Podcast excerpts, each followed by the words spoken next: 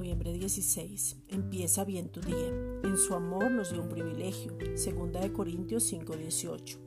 Y todo esto proviene de Dios, quien nos reconcilió consigo mismo por Cristo y nos dio el ministerio de la reconciliación. Es un honor, una responsabilidad y un privilegio poder anunciar las buenas nuevas de salvación, ejercer un ministerio dado por Él mismo y respaldado con su poder. Él mismo da las palabras, Él mismo trae las personas, Él mismo se revela en su palabra, Él mismo convence por medio del Espíritu Santo, Él mismo coloca la fe salvadora y nos da ese regalo maravilloso.